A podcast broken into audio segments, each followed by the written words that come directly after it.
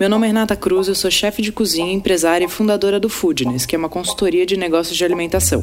E esse é o Foodness Talks, o podcast que trata de gestão e negócios da gastronomia. Cada semana vamos receber um convidado falando sobre um tema que ele domina.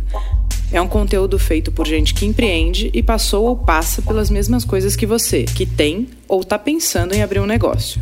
O Food Talks é um podcast para você que entende que gastronomia é muito mais que glamour. É sobre sangue, suor e boletos.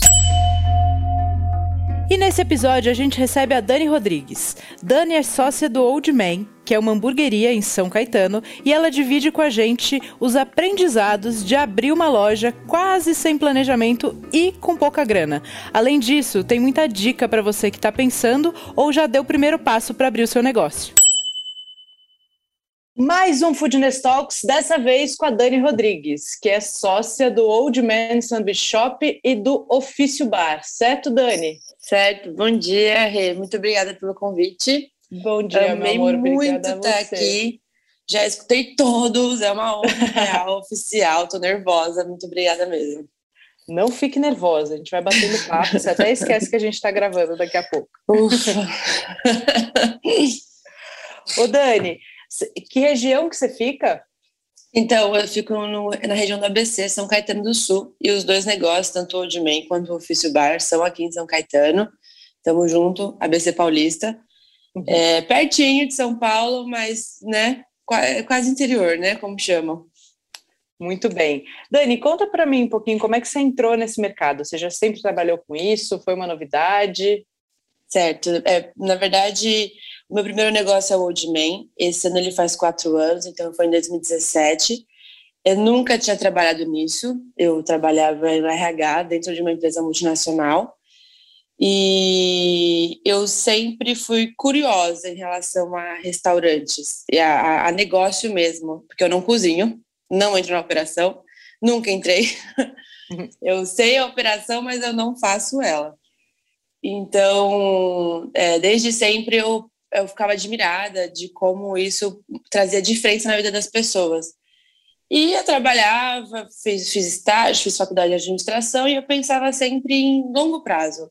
Quando eu me aposentar, quando eu tiver uma grana, com certeza eu vou abrir um restaurante. Só que daí a gente, eu, eu tenho um sócio, né, no, no Old Man, e a gente resolveu fa fazer de, da forma que dava. Então, é, no, nos primeiros dois anos eu continuei trabalhando no RH, porque a gente iniciou com uma estrutura bem improvisada, é, ah. já aberto para o público, com um salão, né? Mas, de certa forma, a gente não tinha todos os recursos que eu, que eu considerava importante para ter um, realmente um restaurante. Então, eu continuei trabalhando no RH de tarde, o dia inteiro, e à noite fazer o atendimento e de final de semana fazer a parte administrativa da hamburgueria. Então, foram basicamente dois anos de muito sofrimento, uhum. de muito trabalho. E aí agora, recentemente, não faz nem três semanas, eu abri o Ofício Bar, que é outra pegada, outra dinâmica, outro público, basicamente, é bem menor e também com mais experiência, então não tão sofrido assim para abrir, né? Tá. Bom, a gente está falando aqui hoje de aprendizados na abertura, né, de um negócio de alimentação. Acho que a gente pode falar primeiro do Old Man. E assim, uhum. a gente tem uma. Se você já ouviu todos os episódios, você deve saber disso. Assim, a gente aqui tem esse objetivo de dividir não só as coisas que deram certo, mas principalmente as cagadas, né? Porque isso também traz muito aprendizado e pode ajudar muito quem está nesse processo de abertura. O sangue, o suor e o boleto, né? Exato. sim, sim. Então, para começar, vamos voltar lá. Quando você abriu o Old Man, assim, quais foram os principais aprendizados naquele período? É, então, assim, quando a gente abriu, eu sempre fui nerd, eu fiz alguns cursos, eu tentei descobrir alguma coisa, mas é, é bem, na época, né, 2017, era bem escasso o conteúdo sobre isso, então não, não tive todas as informações que hoje, por exemplo, através de um curso seu, a gente consegue ter acesso. A gente trabalhou com muito, muita coisa errada, estoque, preço, durante muito tempo. É, e falta de organização, sem saber treinar a equipe, foi muito mais na intuição do que na parte técnica real de saber o que estava fazendo, né? Por causa disso, para mim, a coisa mais importante, logo no início que eu aprendi, foi cuidar das pessoas. Porque eu não tinha os recursos ou é, o conhecimento que eu gostaria de ter, e eu entendia que levava tempo para as coisas acontecerem, e as pessoas, tanto a equipe quanto cliente, que gostavam da gente e que estavam do lado, eu era muito agradecida, sempre fui até hoje, porque, tipo, obrigada por estar tá dando essa chance para mim, por estar tá gastando seu dinheiro com uma pessoa que é realmente ainda não sabe exatamente o que está fazendo, mas eu prometo que eu vou saber um dia, sabe? E, Você acha que então, o, o, a sua experiência de RH ajudou nessa parte de pessoas? Um pouco. Eu sempre gostei muito de pessoas. Então, é, para mim, é, é, o que me abastece, assim, de, de estar cercado da, tanto da equipe quanto dos clientes, de ver reações, de, de ver pessoas comemorando aniversário, de ter é, toda essa essa galera assim com várias energias juntas. Assim. E no, no RH eu acabei aprendendo a, a parte de lidar com pessoas de forma, sei lá, organizacional, vamos dizer assim. Então, eu tive, eu tive ferramentas sobre como dar um feedback, é, como liderar, eu já tinha acesso a isso no RH. Então, isso eu trouxe um pouco logo de cara. Quando eu, a gente já abriu, eu já fazia reunião, eu já, já tinha, entendia essa importância de estar perto de quem você está trabalhando, sabe? de pe pegar as opiniões, de filtrar, de fazer análise, é, de ter alguma, alguma meta em conjunto. Então, isso realmente já me ajudou porque era a parte que eu trabalhava no RH, era a parte de liderança barra equipe, não era a parte tanto burocrática, né, da empresa. E aí, você falou que o estoque começou errado, que a parte de precificação começou errada, que aprendizados vieram daí, Dani? Até conta assim, o que, o que, que vocês fizeram errado, o que, que vocês não deram atenção, o que vocês não conheciam, para quem está começando tentar entender quais são as, uh, esses caminhos né, que você tomou uhum. e depois o que, que você sugere de correção também, ou para fazer diferente? Olha, eu, o mais errado foi o preço, a montagem de preço, né? Então, a gente, eu fiz um plano de negócio na época, aquele plano de negócio bem robusto, assim, com, fiz pesquisa de mercado, segui todos os passos. Fiz pesquisa de concorrente, fiz teste com com pessoas aleatórias. Então, eu lembro que na época, antes de abrir, eu mandei 20 lanches para X pessoas, para elas avaliarem, falar se gostaram do sabor, porque eu realmente estava muito insegura com aquilo que eu estava oferecendo. É, e aí, nisso, a gente fez uma ficha técnica e o preço. Só que eu coloquei um, um valor é, de 10% a mais em cima do, do custo. Então, a gente estava trabalhando basicamente à toa, né? Não, não tinha, eu não tinha nem Tava calculado pagando para trabalhar, com certeza. Exatamente. Eu não tinha calculado maquininha, não tinha calculado iFood, não tinha calculado nenhuma taxa, nada. Então... E esses 10% que você colocou, então você entendeu lá que seu hambúrguer custava, e era mais ou menos, também não era exato, né? Custava mais ou menos 10, aí uhum. você, você começou a cobrar 11, é isso? Isso, exatamente. E dá até taquicardia. é, me dói também de lembrar. E isso foi Mas... durante mais ou menos um ano, não foi durante alguns meses, foi bastante oh. tempo fazendo isso. E isso você tirou de algum lugar ou era uma métrica que algum outro negócio usava? Tirei, eu tirei de um curso que eu fiz na época. Então, é, eu não, eu acreditava que era a forma correta, assim. No máximo, no curso falava que no máximo você podia tirar de margem entre 10 e 15%. Então, eu acreditava que era assim que funcionava, né? Porque eu nunca tinha tá. tido acesso a esse, esse tipo de informação. Eu acho, Dani, posso estar enganada, mas eu acho que também quando essa informação veio, que você margem de 10 a 15%, ele estava falando do resultado final do negócio. Sim. E não em cima do produto, né? E aí, a, e aí a sua falta de conhecimento te levou a, a fazer um, uma absorção daquele, daquele aprendizado de forma equivocada. Sim, o pior é que assim, né, teve em uma das aulas a gente fez preenchimento, né, da ficha em conjunto e estava ok, né? E na aula é, não teve nenhum comentário sobre é, é, tá tão baixo assim o preço. Na verdade, foi até, caraca, que competitivo o seu preço. Tá certo, tem que abrir assim mesmo, tem que abrir com um preço bem em conta, né? E o que não foi positivo, porque eu tive que fazer essa, esse ajuste claro. em algum momento, e foi um puta ajuste, porque não foi dois reais ou 50 centavos de, de inflação ou qualquer coisa do tipo. Foi tipo, o preço estava completamente errado, né? Então, o cliente, depois de um ano e pouco que eu mudei muito o preço, deu uma, uma chateada no coração da galera, assim, como se a gente só porque tava um pouquinho, fez um pouquinho de sucesso, agora a gente já está exagerando no preço. E não, na verdade não foi nada disso, eu só estava realmente comendo o que eu precisava para conseguir sobreviver, né? Sim. É, é, é, esse com certeza foi o maior erro, porque a gente rodou muito tempo sem caixa. Por mais que a gente tivesse um custo é, fixo baixo, porque a gente estava na garagem da avó do meu sócio, e, e não tinha aluguel, e não tinha equipe, porque quem fazia atendimento era eu, o outro sócio fazia chapa, só tinha mais duas pessoas que a gente pagava. Então, assim, era muito baixo, mesmo assim não ficava nada. E a gente, é, óbvio, não vendia a quantidade de hoje, mas já tinha uma certa quantidade logo de cara.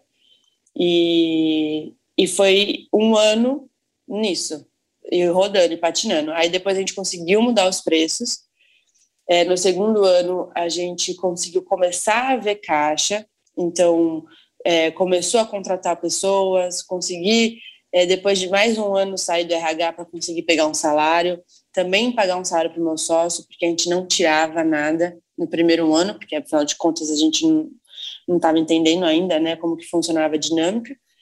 E depois de, de do, dois anos, a gente conseguiu realmente expandir.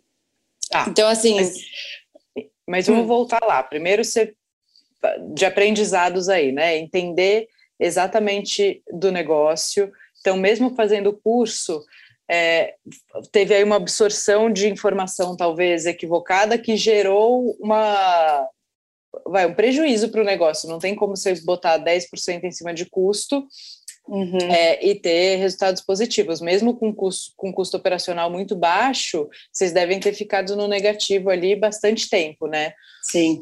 Então, o primeiro aprendizado é, de fato, entender como faz essa, essa precificação, entender custo, entender precificação.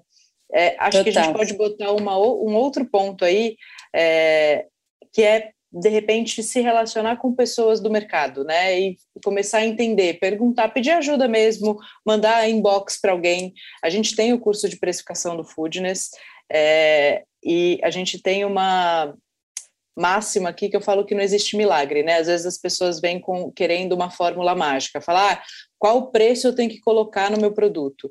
Então uhum. elas querem que ela preencha ali o custo que ela tem, que a, planilha entregue o preço que ela tem que cobrar do outro lado. Mas preço é muito mais complexo que isso, né? Tem uma questão de posicionamento, tem uma questão de custos, custos operacionais, se você tem aluguel, se você não tem aluguel, é, qual tipo de público você está uhum. querendo atingir, quais quem são seus concorrentes e quanto eles cobram. Então tem muitas variáveis aí na parte de precificação, né? Sim. Eu acho que se hoje assim eu tivesse tido todo esse acesso de informação que graças a Deus começaram você começou a movimentar isso, com certeza eu teria tido um ano mais saudável na minha vida no geral assim, porque é realmente muito básico é, a, o conhecimento sobre isso, mas não, não quer dizer que é um conhecimento simples, né? Então também tem isso, você percebe que você não aprende uma vez só e nossa, tô ótimo. Agora eu já sei fazer e vou fazer assim o resto da vida. O tempo inteiro você tem que estar tá indo atrás porque você descobre com outra pessoa, uma outra conversa que a pessoa faz alguma coisa que você consegue agregar no seu negócio, melhorar, desenvolver. Então, assim, é, um, é, é contínuo a busca sobre é, o que era um, um, restaurante, tanto essa parte financeira, técnica, né, de, de, de, tudo, né, que engloba, porque é muita, é muita coisinha, né, é muito detalhe. E, e a gente se perde nisso. Então, é, com certeza, a, a, primeira coisa é aprender sobre o que é um restaurante no sentido de negócio, além de serviço barra paixão por comida ou qualquer coisa do tipo, uhum. é, que é fundamental. E, e a forma como você vai aplicar isso, in, assim, persistente, sabe? Porque às vezes não vai dar certo e você também não vai entender logo de primeira. Você vai precisar entrar e fazer mais vezes, entender a dinâmica é, do que, que é uma ficha técnica, do que, que é um receituário, um CMV, DRE, vai indo, né? Aquele Sim. monte de coisa, né? E eu acho que a gente pode falar aí de, um, de um, uma colocação interessante que você falou também, do preço competitivo. Né? Uhum. Existe um limiar do que é preço competitivo e do que vai te tirar do jogo depois. Porque quando a gente fala de preço competitivo, é você entrar onde os concorrentes estão mais ou menos batendo, um pouquinho abaixo, né? Você pode até abrir mão de um, um percentual ali, falar, ah, eu vou abrir 10% abaixo mesmo do mercado, porque eu quero me posicionar, esse é meu público-alvo, acho que eu vou ganhar por ali, mas você tem que ter clareza que você está entrando num risco também, que na hora que você tiver que atualizar preço, você pode ter um desconforto e Exatamente, quando a gente é. posiciona a nossa marca por preço e não por qualidade ou não por posicionamento, é, corre um risco de, de, quando mexe em preço a gente perder a clientela que veio atraída justamente por, por essa vantagem, né? Sim, e, e não foi uma estratégia, né? Foi uma coisa completamente às cegas. Então, é, quando eu tive que refazer o preço, foi muito impactante. Foi uma decisão que que eu tive que ficar alguns meses explicando, porque como a gente era de bairro, aquela uhum. pessoa ia três vezes por semana lá. E para ela estava muito bom, real. Eu, eu, a gente estava servindo um produto de muita qualidade, baixíssimo, né? E, e eu tinha essa conversa com os clientes pessoalmente, do tipo, olha, desculpa, eu errei o preço. Sendo bem sincera, assim, né? No, Sim, eu, mas no, eu acho isso ótimo. Nisso porque eu não queria dar a entender, assim, hoje a gente faz alteração de preço uma vez por ano, mas é, uma, é mínimo, não, não, dá nem para perceber às vezes, e se precisar fazer. Mas aquela lá foi coisa de aumentar às vezes 10, 5 reais no negócio, né? Mais às vezes até. E... É, pelo menos deve ter dobrado o seu preço, né? Não é, como então, fazer diferente. Exatamente. E o nosso produto sempre foi de custo alto. É, a gente não, por não ter estratégia, porque como você disse, se a gente tivesse pensado, nossa, vou ser um preço competitivo, vou, vou usar XY fornecedores, não, a gente estava usando os fornecedores mais caros e os melhores que a gente tinha achado, com um preço nada a ver. então a gente não estava nem valorizando nossa marca, nem nosso produto, nem nada, assim, a gente realmente só estava pagando para trabalhar. E como foi o processo de atualização dos preços e dessa troca com os clientes. Você falou que você chegou até a falar, falou, a gente, desculpa, a gente errou no preço. Sim. Isso foi, foi um aprendizado legal, assim, porque eu imagino, eu sou muito a favor disso. Eu acho que quando a gente tem alguma coisa do gênero, eu acho que essa honestidade é super bem-vinda, né? Eu sempre, é, eu sempre fiquei no salão, né? E entre salão, avaliação, é, responder à internet, postagem no Instagram. E eu sempre levei essa comunicação de se o erro é meu, eu vou ser completamente honesta com você. Se eu errei meu preço e agora eu tô, você está se sentindo prejudicado, enfim, eu vou te contar tudo o que aconteceu, se você quiser escutar, porque eu realmente valorizo a sua, a sua presença, né? A sua, você aqui comigo no negócio, né?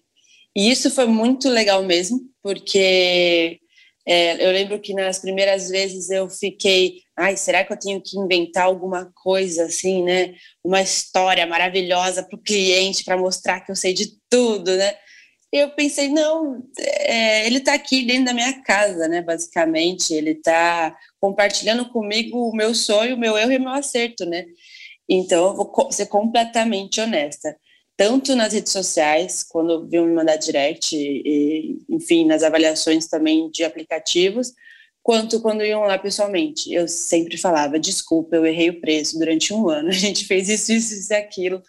não vai acontecer isso todo ano. Eu estou aprendendo, obrigada por continuar pedindo, e etc, etc, etc. E isso independente do erro que acontecia. Se era um erro de cozinha, se era um erro de entregador, um erro de atendimento. É, como a gente tinha uma estrutura minúscula, e uns equipamentos que não eram muito bons. Então, às vezes, ficava um cheiro de hambúrguer para todo mundo, todo mundo saia pedido na sexta-feira à noite. Uhum. É, e eu ia e falava: desculpa, você está desconfortável, aqui está quente, eu sei, é, a gente está iniciando, obrigada por estar tá aqui. Eu sempre tive essa comunicação de explicar. Até que hoje, os clientes que iam desde 2017 vão até hoje, mais de uma vez por semana, e a gente basicamente virou amigo, porque a gente conversava tanto sobre o processo que estava sendo a, a, criação do restaurante, que, que eles entendiam que não era, eu não estava querendo só vender, né? Eu não estava querendo só pegar dinheiro deles ou qualquer coisa do tipo. Eu tinha um objetivo com aquilo. E eu sempre falava, um dia eu vou te atender bem, porque era muito pequeno, e aí vinha 30 pessoas, né, para o aniversário eu falava, gente, vocês não conseguem ficar aqui dentro, porque eu não tenho nem cadeira, mas um dia vocês vão voltar, e eu voltei, vocês vão fazer aniversário, e eu vou dar um, uma sobremesa para vocês, e vai ser maravilhoso. E eles, ah, tá bom, beleza, entendi. A gente vai em outro lugar hoje, mas um dia a gente volta, beleza. Isso foi a, a muito importante. E como era a receptividade dos clientes em relação a isso, Dani? Assim, eu filtrava, né? A gente já começava a ter um filtro natural de quem era o nosso público ou não, e, e também isso foi um aprendizado do, uhum. do, do, início do negócio, porque é, eu também não tinha essa noção estratégica. Ai, quem que é meu público? Quem que eu atendo? Eu não sabia, eu só abri num ponto que deu para abrir e ponto. Então, entrou todo tipo de gente, ainda entra, e vai filtrando naturalmente quem gosta, quem não gosta da casa, da história, da música, da comida e assim por diante. Então, eu lembro que as pessoas que reagiam muito mal a essa forma como eu lidava, realmente nunca mais voltou. e, e tudo bem também, não era, não era o que, não é o tipo de serviço que a pessoa gostaria naquele momento, é, mas no geral eu conseguia reter a galera comigo é, a, tinha uma.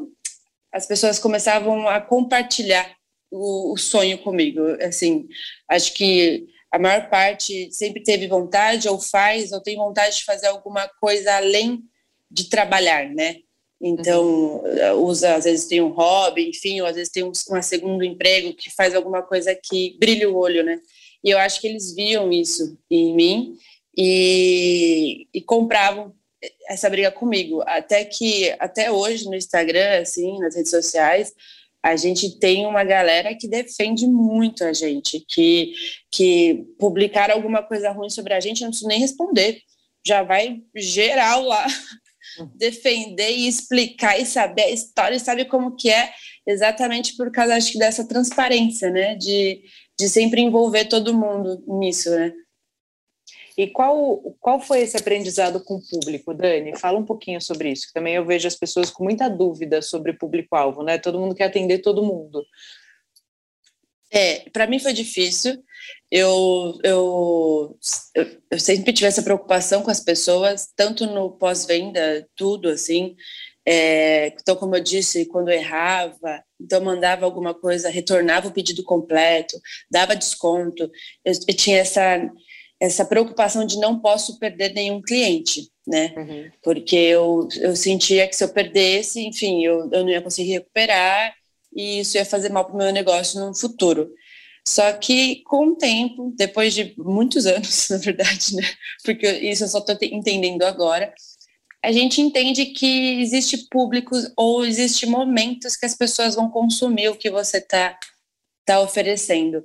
E não vai ser todo mundo necessariamente que vai gostar, e tá tudo bem. É, o importante é você entender o que você está querendo servir, qual a experiência que você está querendo servir. Então, é, eu realmente não sou um bom restaurante para um aniversário gigantesco. Eu não tenho essa estrutura, eu não, eu, não, eu não consigo atender bem muita gente junta, porque ainda não é gigante lá. Então, tá, tá bom, se você quiser vir aqui só com seu amigo um dia, que bom, você vai ser muito feliz. Só que talvez se você vier fazer uma grande festa aqui, você não vai gostar da gente, sabe? Então tem essa também essa diferença do momento que a pessoa está querendo, né? É, o, o que ela está querendo. Eu não tenho é, muita opção, por exemplo, de bebida alcoólica, porque a gente é uma hamburgueria. Então também tá tudo bem se eu não conseguir pegar esse cliente que que está buscando isso. E eu acho que, na verdade, é, isso foi intuitivo e essa, eu acho que é importante essa consistência de você saber o que você quer oferecer para a pessoa. Eu, então, assim, não é só porque um cliente veio e, e, e falou, putz, eu queria muito comer pizza junto com hambúrguer, que você vai começar a vender pizza e hambúrguer, né? Não, aqui você vai comer isso daqui que a gente está oferecendo nessa experiência, com essa música, enfim. É, por exemplo, eu também não tenho cardápio kids lá porque não, não é a, a demanda nossa. Normalmente a gente tem um público mais jovem, que vai em casal em grupo de amigos. Também tá tudo bem se eu acabar sem querer perder numa família, porque gostaria de ter um cardápio kids num sábado à noite, e eles acabarem indo em outro lugar. Ah, mas você acaba foi... tendo essa consistência. Mas aí você foi entendendo que seu público, então, é um, é um público mais jovem, que tem mais aderência ao tipo de música que você serve, que entende o tipo de linguagem que você usa, que não está em busca de um, de um, lugar ultra confortável, mas quer comer um hambúrguer num preço interessante, passar um uhum. momento legal com os amigos ou até com a família. Então, aí você foi é, até também direcionando as suas próximas, os seus próximos lançamentos e estratégias para esse tipo de público, é isso?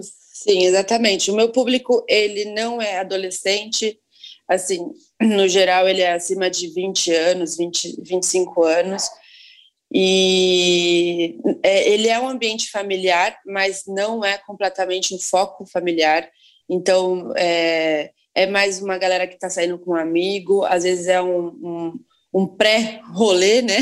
Vai comer alguma coisa para depois ir para outro lugar. É, ou casais também, um pouco mais velhos, então é uma galera entre 40 e 50 anos que vai lá para curtir a noite com mais tranquilidade, Poucos, ficar mais um tempo pouco mais mesa. velhos entre 40 e 50. Ô, Daniela. um pouco mais velhos dizendo de 20 anos, tá bom? Não, mas acho que é muito legal da gente falar isso. É mais do que a idade da pessoa, é o perfil comportamental que ela tem. Estilo de é vida, é. Exato. Então, a gente pode ter uma turma de 40, 50 anos com um perfil comportamental de jovem, não de jovem, mas jovem. Sim, é, total. Que vai ter aderência com, a, com as pessoas de 25, 30 que estão ali consumindo, né? Porque ou é o momento, eles estão com os amigos, ou é um casal mesmo que tem um perfil super jovem, mesmo tendo mais idade. Né? Exato. E de coisas mais descoladas, de música mais alta.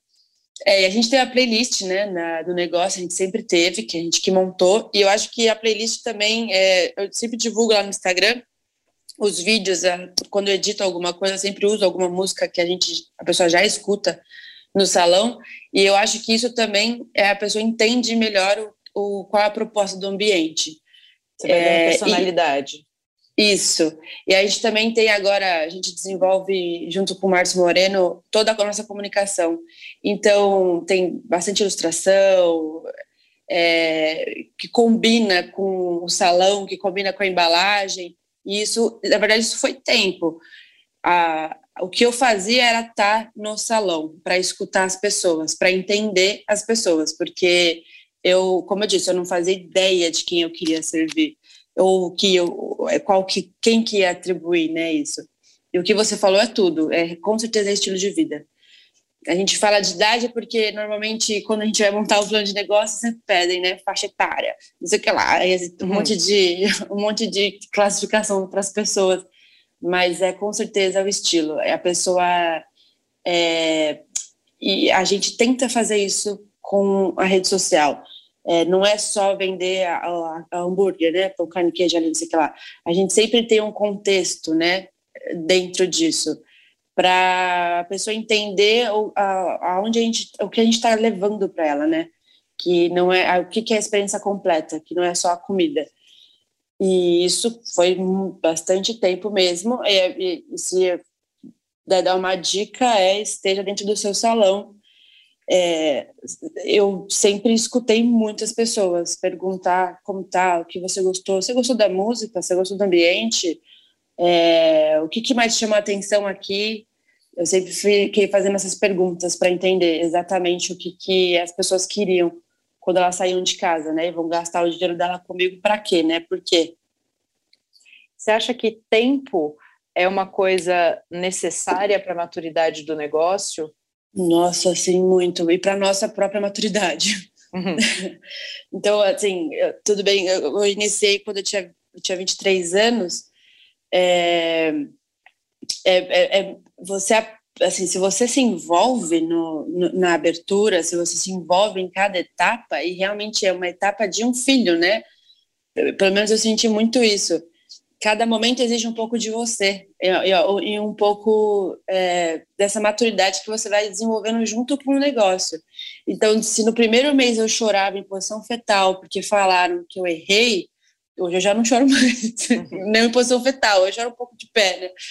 Mas, assim, você vai entendendo é, o que, que o negócio está exigindo de você.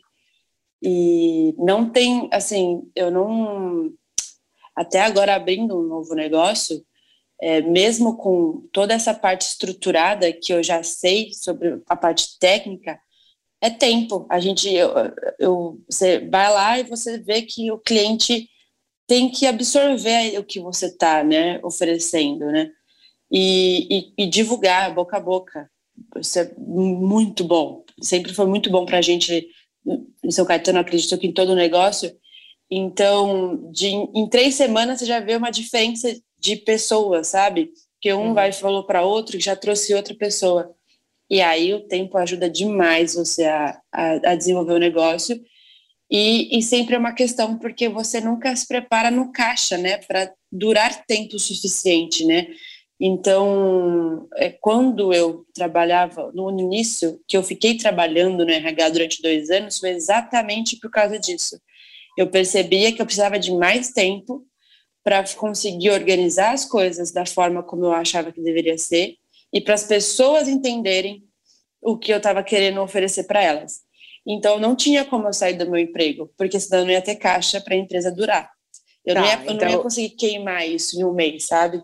Tá, então isso também é, um, é essa saída gradativa do emprego que, onde você tinha segurança, né? Então, eu acho que tinha dois motivos aí, pelo que você está falando. Um, você tinha uma garantia de entrada, não só para sua vida pessoal, mas para conseguir aportar dinheiro no negócio. Uhum. Sim, eu não tirava salário, então eu até quando me demiti eu tinha muita certeza de que eu ia conseguir me sustentar com o mínimo. Eu já tinha feito essa organização porque eu não queria sangrar caixa e eu não queria fechar as portas simplesmente por não ter é, dinheiro para manter o negócio exatamente para essa questão do tempo. Então, é, obviamente, foi muito cansativo, mas foi muito importante eu não ter saído de uma vez só, porque eu tenho certeza que eu não ia dar conta psicologicamente da pressão de fazer o negócio dar certo em pouco tempo para me sustentar, sabe?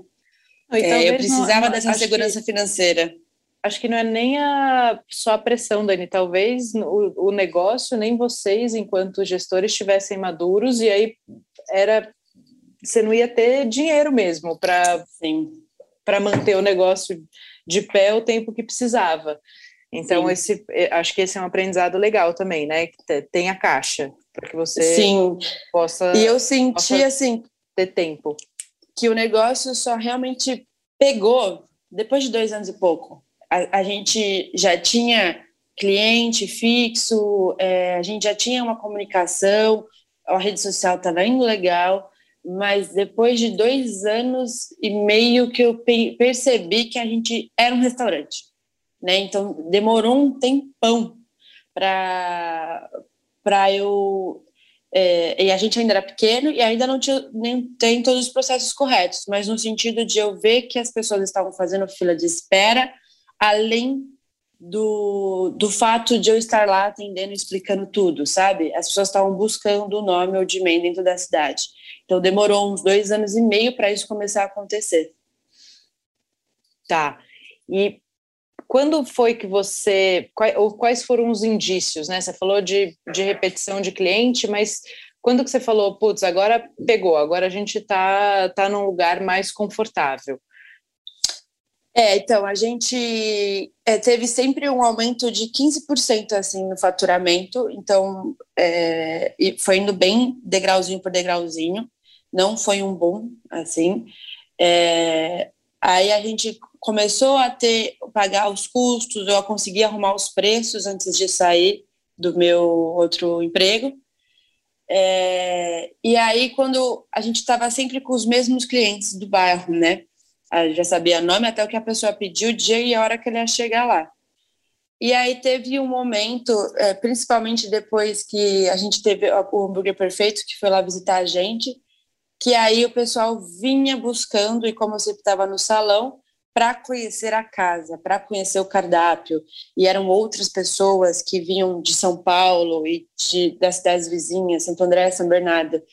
Foi nesse momento, nesses, sei lá, foi os primeiros três meses, que eu comecei a identificar que a gente não era mais de bairro, que a gente estava virando a hamburgueria que estava sendo pesquisada no Google para poder chegar até lá, sabe?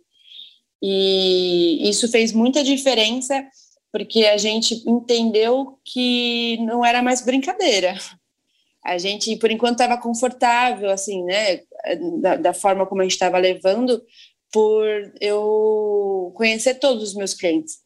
Aí, a partir desse momento que o salão enchia, fila de espera e gente pedindo no delivery e eu não fazia a mínima ideia de quem era, aí eu entendi que a gente tinha ganhado um corpo que a gente já tinha um nome, enfim, uma marca que estava começando a se criar agora, que até então era uma coisa muito, muito bairrista, assim, né?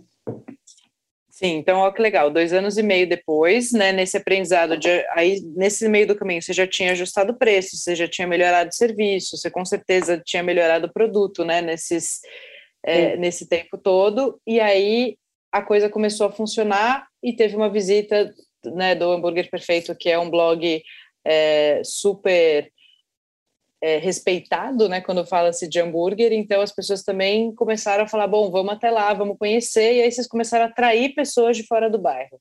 Exatamente, e aí faz, faz parte também da, é, do início de começar a conversar com outras pessoas do ramo. Até então também eu não tinha essa, esse convívio, esse acesso. Então, a partir do, o Fabrício e a Mandia que foram lá, que são do, do Hambúrguer Perfeito, eles conheceram a gente, conheceram a história, começaram a compartilhar e, e envolveram a gente em outros, em outros momentos, assim, em eventos. Isso foi fundamental para virar essa chave de um negócio que, que poderia ter outra dimensão, né? Que é, poderia atender mais pessoas.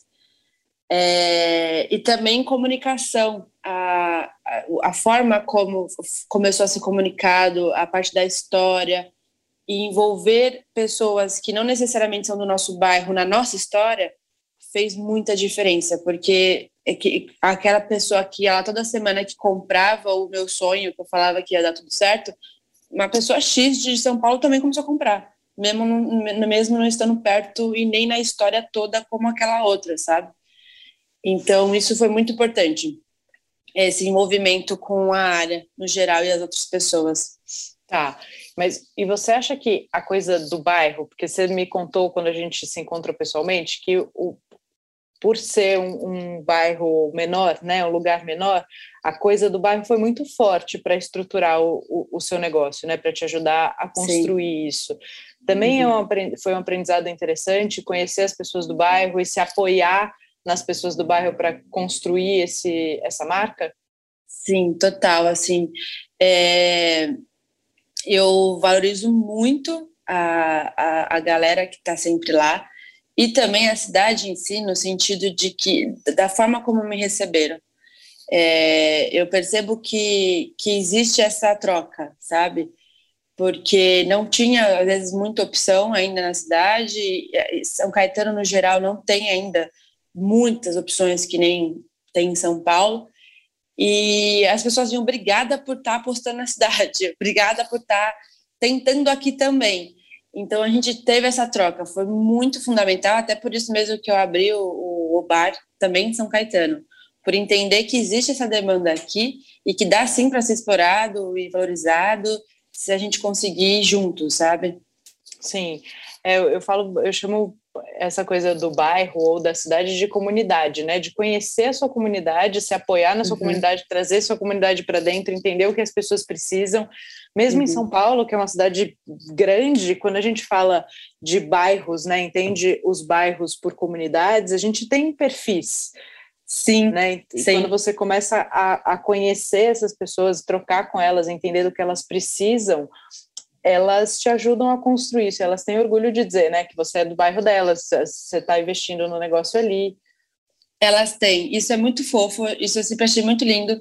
É, como as pessoas ficam orgulhosas de alguma coisa dar certo por ser aonde elas nasceram, ou enfim, moram há muito tempo e podem ir a pé e podem é, dividir isso com outras pessoas. Então, vira e mexe, vai cliente meu falando: olha, meu filho veio da Califórnia me visitar e agora eu estou aqui para mostrar para ele a minha hamburgueria favorita. Eu acho isso Sim. incrível, é incrível. E, e também, assim, é, foi uma, uma construção que a gente sempre colocou na comunicação. Somos de São Caetano, é isso aí temos orgulho disso.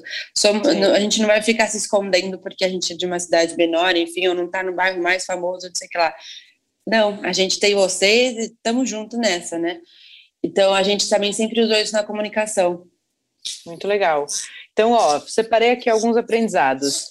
Hum. Conheça números, faça planejamento, né? Entenda minimamente as métricas do segmento, uhum. busque informações, conheça seu público, ou defina seu público, que também é super importante, ouça o seu cliente, fique atento no salão, cuide do seu time, dê personalidade ao seu negócio, entenda que tudo precisa de tempo, então respeite o tempo do negócio, da sua maturidade como gestor, mas Nossa, tenha sim. caixa para garantir esse tempo, né? Saiba que é preciso ter caixa e que, já que um negócio precisa de, de tempo para maturar, a gente precisa ter caixa para garantir que a gente vai conseguir sustentar o negócio nesse tempo que ele vai precisar. Uhum. É, faça networking com pessoas do segmento e cuide da sua comunidade. Nossa, sim, perfeito. Então, acho que são boas dicas, né? são ótimas dicas. Vou depois tá anotar abrindo. elas. são Ô, Dani, ótimas dicas. E, e, se você fosse assim, sentar com uma pessoa que está pensando em abrir um negócio, fala, Dani, estou querendo abrir um negócio, assim, quais são as, as dicas fundamentais. A gente falou de aprendizados, né? Mais do que dicas aqui da sua uhum. história, peguei todos os aprendizados, mas quais são as dicas que você assim, três dicas que você falaria para a pessoa, não abra mão disso, pelo amor de Deus? Três dicas para não abrir mão, eu acho que dessas todas que a gente falou, a parte é, técnica, né, de métricas e números, pessoas, não, não dá para abrir mão de pessoas de forma alguma. É, você uma vez falou disso, eu achei super interessante, é autoconhecimento e autorresponsabilidade. Então, é, e isso envolve, quando você pensa em autorresponsabilidade, autoconhecimento, envolve as métricas e as pessoas, né? E também a comunidade. Eu acho que para mim seriam os três pontos que eu entendo que se eu cuidar bem e se eu conhecer bem, eu consigo ir mais longe, sabe? E assim, tem uma coisa que eu, eu sempre falo até para minha equipe, que por a gente ter aberto as coisas da forma como foram, assim, muito aleatórias e, e, e, foi, na verdade, montando com o tempo, em quatro anos a gente ainda não é um restaurante que anda redondinho, sabe? Porque. Ai, tem uma outra dica muito boa que eu acabei de pensar aqui que eu tinha notado. separar as coisas por prioridades. Porque Sim. como a gente foi mudando as coisas a, aos poucos e funcionando, então a gente tinha que saber aonde e como fazer para que pudesse ser mudado aos poucos e não virar um grande novo negócio no meio, sabe? É, então, hoje, ainda com quatro anos, por exemplo, esse ano, a gente está na luta com o estoque. Não é só porque agora estou quatro anos que quer dizer que eu já estou ótima e maravilhosa e rodando perfeitamente. A gente tem desperdício, a gente tem o CMV real e teórico não estão batendo. Então, assim, é um, é um problema a cada semestre, um problema grandão a cada semestre, sabe? E, e, isso também foi uma, um aprendizado da abertura, porque eu lembro que parecia uma grande onda, né? É muito tema junto. E, obviamente, você pensa, não vou dar conta, ainda mais com uma pessoa ansiosa, eu não vou dormir nunca uhum. mais e, vou, e é isso. Então, eu, eu comecei a me apegar em um ponto de cada vez e criar mini passinhos abaixo desse ponto. Então, preço, a ficha técnica, fazer curso, e é fazendo, sabe, um, um, um plano em cada, em cada coisa, assim. E aí agora estou no plano de estoque. Então, estudar estoque, né? Fazer curso, começa sempre a fazer curso. Conversar com as pessoas sobre é, como que tá, como que elas fazem o estoque delas e assim por diante. E aí, como aplicar isso no meu negócio. Então, o que, que eu preciso ter de equipamento? Quantas pessoas eu preciso ter para cuidar disso? Qual que é o trabalho disso semanal, mensal? E aí eu vou distribuindo em pequenas partes, sabe? Isso também foi muito fundamental para conseguir me organizar, para fazer esses quatro anos é, se tornarem saudáveis com, com o tempo, né? Eu acho que eu Sim. me perdi completamente no que você tinha falado no começo, mas eu fui aqui. Não, mas acho que são, são boas dicas. Então, assim, se conheça primeiro, né? Saiba onde você é bom e onde você tem a melhorar ou você tem falhas, e aí você vai procurar pessoas que, que é, compensem essas suas falhas, uhum. porque a gente tem que saber que a gente não é bom em tudo. É, e também quando a gente se conhece, a gente consegue organizar a nossa cabeça, né? Fala, putz, eu não sou uma Sim. pessoa organizada, então eu preciso ter uma agenda, eu preciso ter um, uma lista de afazeres do dia. E isso vai fazendo você ficar mais produtivo e conseguir terminar as suas coisas. Depois uhum. entenda do mercado, né? Nem que seja um pouquinho. A gente nunca vai abrir é, um, ne um negócio com todas as, as caixinhas ticadas, né? Sempre vai dar medo, sempre vão ter coisas que não estão prontas e tudo bem. Acho que o medo ele pode te congelar ou ele pode te impulsionar, né? Total. Deixe que o medo te impulsione e saiba que é, é, é necessário, é até, é até importante para o negócio um pouquinho de medo. Mas quanto mais você conhecer, quanto mais você entender de métricas e de dificuldades, de como você pode já é, se planejar para isso, melhor. E aí depois você falou da comunidade, né? Vai abrir um negócio, pesquisa, conversa com as pessoas que estão em volta, entende o que, que funciona, o que, que não funciona ali. É, tem a história de você ser disruptivo, né? Falar, ah, eu vou abrir uma hamburgueria aqui que não tem, né? Não existe uma hamburgueria, então putz, uhum. é uma uhum. oportunidade. E também você pode olhar do outro lado, falar, por que, que será que não tem uma hamburgueria? Exatamente. Então, se, é. se, você não, não colocar as duas, as duas perguntas no ar, pode ser que você é, não tenha considerado que ah, ninguém nunca tentou, um monte de gente já tentou e ninguém resistiu. Né? Por que, que isso acontece? Então, também conhecer o bairro onde você está abrindo é fundamental. E escutar de verdade as pessoas, né? Tanto quem trabalha com você quanto o cliente, porque às vezes eu acho que a gente leva muito para o pessoal, eu já levei muito. É uma crítica que é uma crítica verdadeira, que a pessoa realmente está fazendo porque ela gosta daquilo ali e ela quer melhorar tanto um, um, um funcionário que pode chegar para você falando alguma coisa nesse sentido e não é fechar, sabe, a armadura. Não, é o meu negócio, eu sei o que eu faço, né? Não, Sim. deixa eu ver se realmente faz sentido é, o que a pessoa está falando, se, se essa crítica é um problema que eu posso solucionar, né? E não simplesmente guardar na caixinha e continuar repetindo. Então, é quando você estiver no salão, ou enfim, esteja de verdade, sabe? Não, não, não finja, não é um social. Você está ali para aprender alguma coisa com quem está dentro, né? Sim. E acho que essa história de não levar as críticas para o pessoal é muito boa mesmo, porque a gente monta um negócio do jeito que a gente quer, do jeito que a gente imagina, ele vem de um sonho. Daí, quando as pessoas falam qualquer coisa, a gente se sente é, acuado. E normalmente, se a gente não está com muita tranquilidade, a gente tende a atacar. Né? A Isso, melhor defesa é. é. o ataque. Aí a gente devolve e fala: ah, a pessoa não entende, não sabe do que eu estou fazendo, não conhece meu negócio, não sabe nada de comida. Enfim, toda crítica pode ser levada para um lado construtivo. Sim. E falar, por que, que esse cara será que está tendo essa impressão? Será que a gente está fazendo alguma coisa e errada? Críticas vindo de cliente, funcionário e até às vezes nessa troca. Então, Sim. se em algum momento eu estiver conversando com você e você pontuar alguma coisa sobre o meu negócio, eu posso falar, pô, é verdade, mano. Por que que, por que, que, a gente, por que, que eu não conversei sobre isso antes? É, é, ter essa abertura é, para entender realmente aquilo. A gente não é bom em tudo, mas a gente pode ser bem bom em algumas coisas se a gente quiser aprender, né?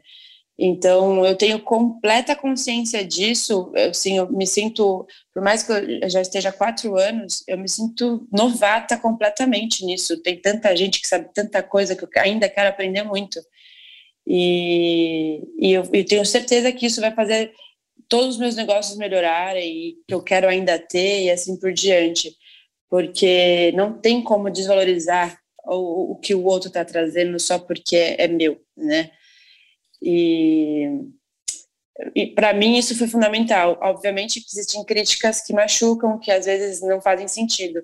E você vai saber se você tiver um, um pouco de tranquilidade, essa intuição de filtrar o que realmente é para destruir, o que não é.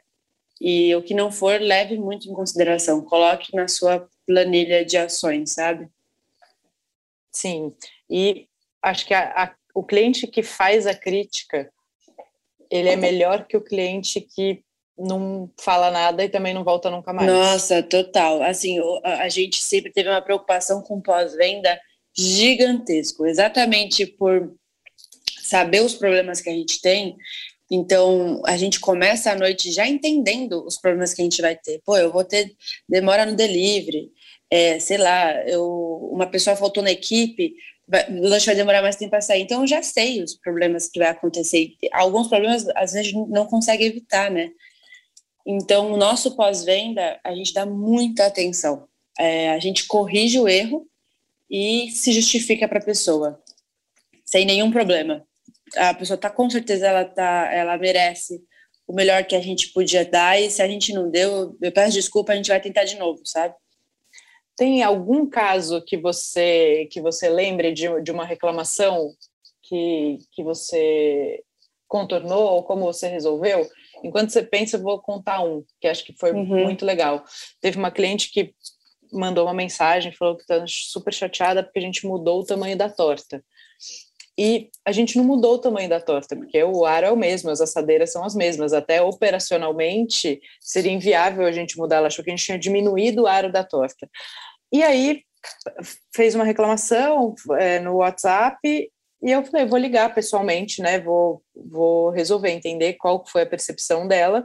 E aí eu liguei, me apresentei, falei, olha, eu sou a Renata, sou proprietária, sou chefe do, do, da Recruit Go, tô ligando para entender tal. E ela falou, não, porque mudou o tamanho, todo mundo que estava aqui percebeu que mudou o tamanho. Eu falei, não, é que assim, eu te convido para ir até a fábrica, a gente usa os mesmos aros, as mesmas tortas, até operacionalmente eu teria que ter trocado toda a minha base uhum. de aros de torta, a gente continua com, com, a, com a mesma torta, então por isso que eu estou te ligando pessoalmente, é, e aí eu queria entender como foi. E aí a gente conversando, e aí, como eu, eu me botei disposta, ela também foi me contando. E aí ela entendeu que ela tinha pedido. É, num primeiro momento, ela tinha pedido quatro tortas, então tinham quatro sabores para 12 pessoas. Quando ela pediu um sabor e uma torta para cinco pessoas, não, ela não viu a mesma proporção, e aí uhum. ela achou que, que o tamanho da torta tinha mudado. Então, isso também acontece, né? Às vezes a pessoa fez um cálculo errado ali, né, ela entendeu diferente, enfim, porque tinham vários. Quando você tem mais opções, acaba sobrando mais de todas as tortas, né? Ela falou, sobrou um monte, é, não, não pode ser que não daria. E aí ela, ela foi entendendo a dinâmica, ela falou, ai, não, então é isso, como a gente tinha mais opções, por isso Sim. que que sobrou tanto, não sei o quê. E, mas aí foi ótimo no final das contas. Eu ainda mandei um, uma torta para ela de presente. É, então eu poderia falar, não, mas ela que está errada. Mas tudo Exatamente. bem, a gente abriu um relacionamento. Ela, ela falou, não, pelo amor de Deus, não me manda presente nenhum, vou ficar sem graça. Eu falei, não, não por isso. Agora a gente está batendo papo, faço questão, quero que você prove. Era uma torta que a gente estava lançando, falou, quero que você prove essa torta.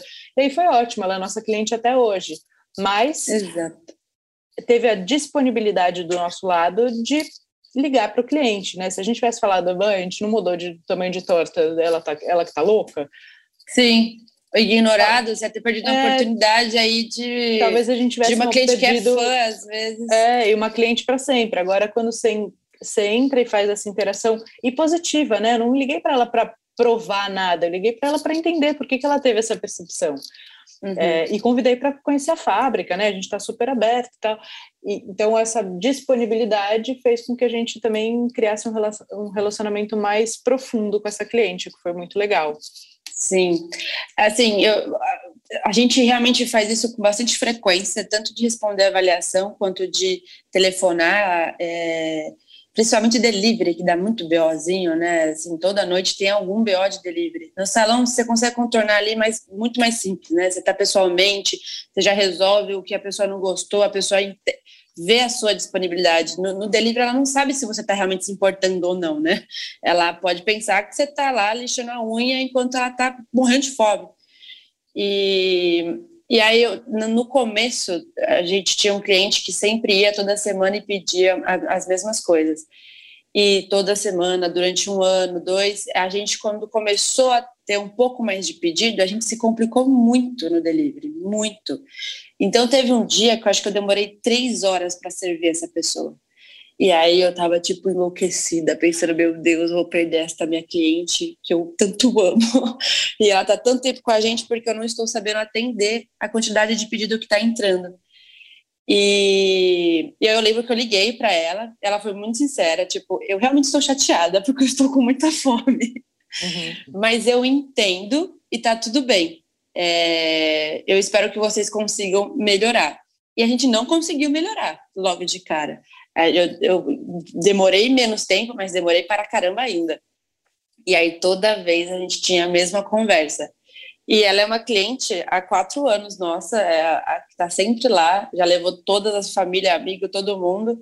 E, e ela super tem essa conversa com a gente constantemente, assim, de, de olha, estava incrível, maravilhoso, olha, daquela vez não estava tão bom, porque chegou frio e a gente escuta, atribui.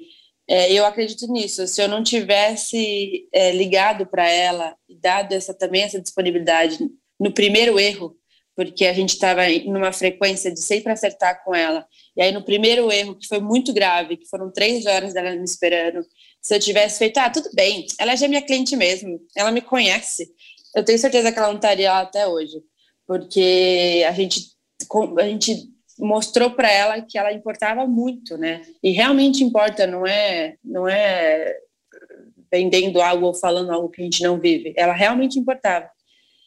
E, e a maior parte, na verdade, dos clientes que são eu tenho muito cliente fiel no sentido de que pede mais de, de duas vezes por semana lá, tanto o delivery é. quanto o salão. Eles vêm desse tipo de. A gente já errou com eles. Eles vêm desse tipo de relação não, não são clientes que a gente nunca errou, pelo contrário.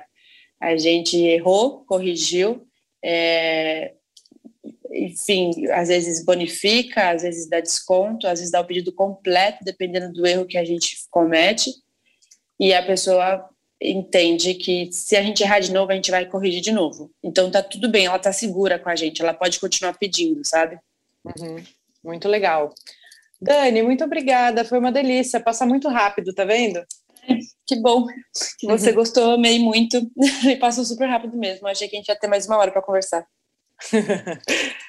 Meu amor, muito obrigada. Agora dá as redes dos ah, seus sim. negócios para as pessoas poderem te seguir. Então, Old Man Sandwich, a hamburgueria em São Caetano do Sul. E agora o Ofício Bar, que é junto com o chefe Kim Siqueira, que tem coquetéis e carnes, steaks e tudo que é de bom, para vocês irem lá conhecer. São dois negócios bem diferentes e, e eu espero vocês lá para poder esse papo. Quem quiser conversar comigo, eu estou sempre à disposição. Olá, gente, oportunidades, relacionamentos. Se tiverem coisas que querem saber de mais dicas, podem falar ou com a gente nas nossas redes sociais do Foodness ou também com a Dani, que está super disposta. E faça um curso do Foodness, pelo amor de Deus, porque eu, eu fiz todos e salvou a vida, hein? Sem desculpa. Depois tem que aplicar, né, Dani? Acho que é legal a gente é. falar disso também. Que é, tem que fazer o curso, faz o curso de ficha técnica, depois tem que aplicar. Exatamente, sim. então tá bom, meu amor, muito obrigada. Obrigada. Viu? Valeu. Um beijo.